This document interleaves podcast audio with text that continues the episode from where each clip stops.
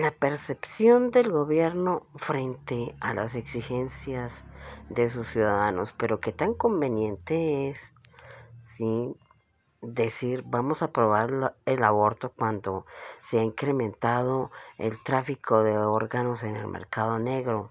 y mucho más el tráfico de órganos de niños en el mercado negro. ¿Qué tan conveniente es que se aprobó el aborto a nivel de Sudamérica? Y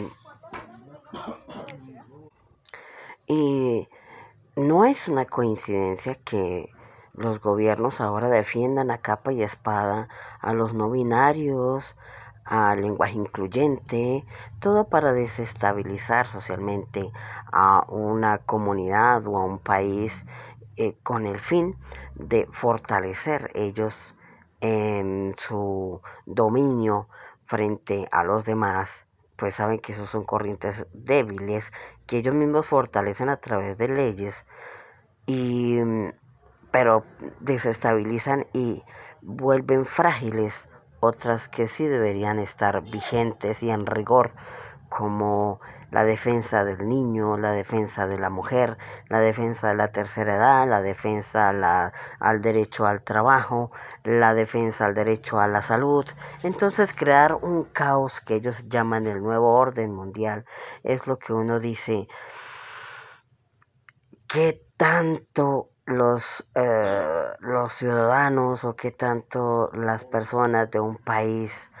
han llegado al punto de realmente no saber absolutamente hacia dónde se dirige la ambición de un gobierno que sencillamente cae en esos redes tan fácilmente. Así es, pues que hay que prestar más atención qué es lo que realmente conviene y muchas veces se sacrifica lo que realmente debe de estar mm, en vigor y, y rigiendo por darle espacio y camino a ese tipo de situaciones que confunden a una sociedad. Es triste también ver cómo esos mismos creadores de esas leyes dicen, no, pero es que hoy en día los hombres y las mujeres solo saben nacer, crecer, multiplicarse, de pronto sembrar un árbol y morir. ¿Qué van a saber ellos de transgénero, transexuales, bisexuales, homosexuales? Em, de, de, cambios de sexo, si lo que saben es eso, o sea, son como muy esenciales. Pues de eso realmente es lo que se pega un gobierno porque eh, una sociedad no se empapa y entroniza en todos esos términos, pero hay que ver si vamos de respecto respeto de espacios, hay que respetar el espacio de cada quien y cada quien vive como quiere.